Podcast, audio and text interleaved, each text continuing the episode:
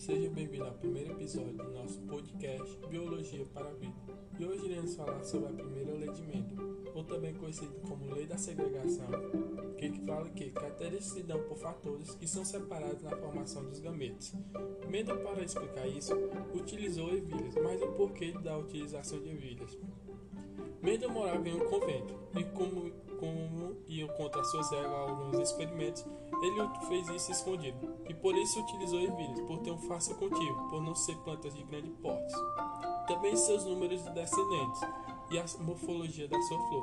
Por ser uma flor hermafrodita, tanto pode ter gametas masculinos como femininos, ela também fazia autofecundação e uma fecundação cruzada além das suas características de fácil observação. Esses são os fatores utilizados na ervilha, por isso que Mendel escolheu as ervilhas. E chegamos ao fim do nosso primeiro episódio do nosso podcast, falando sobre a primeira lei de Mendel. Aguardem o próximo.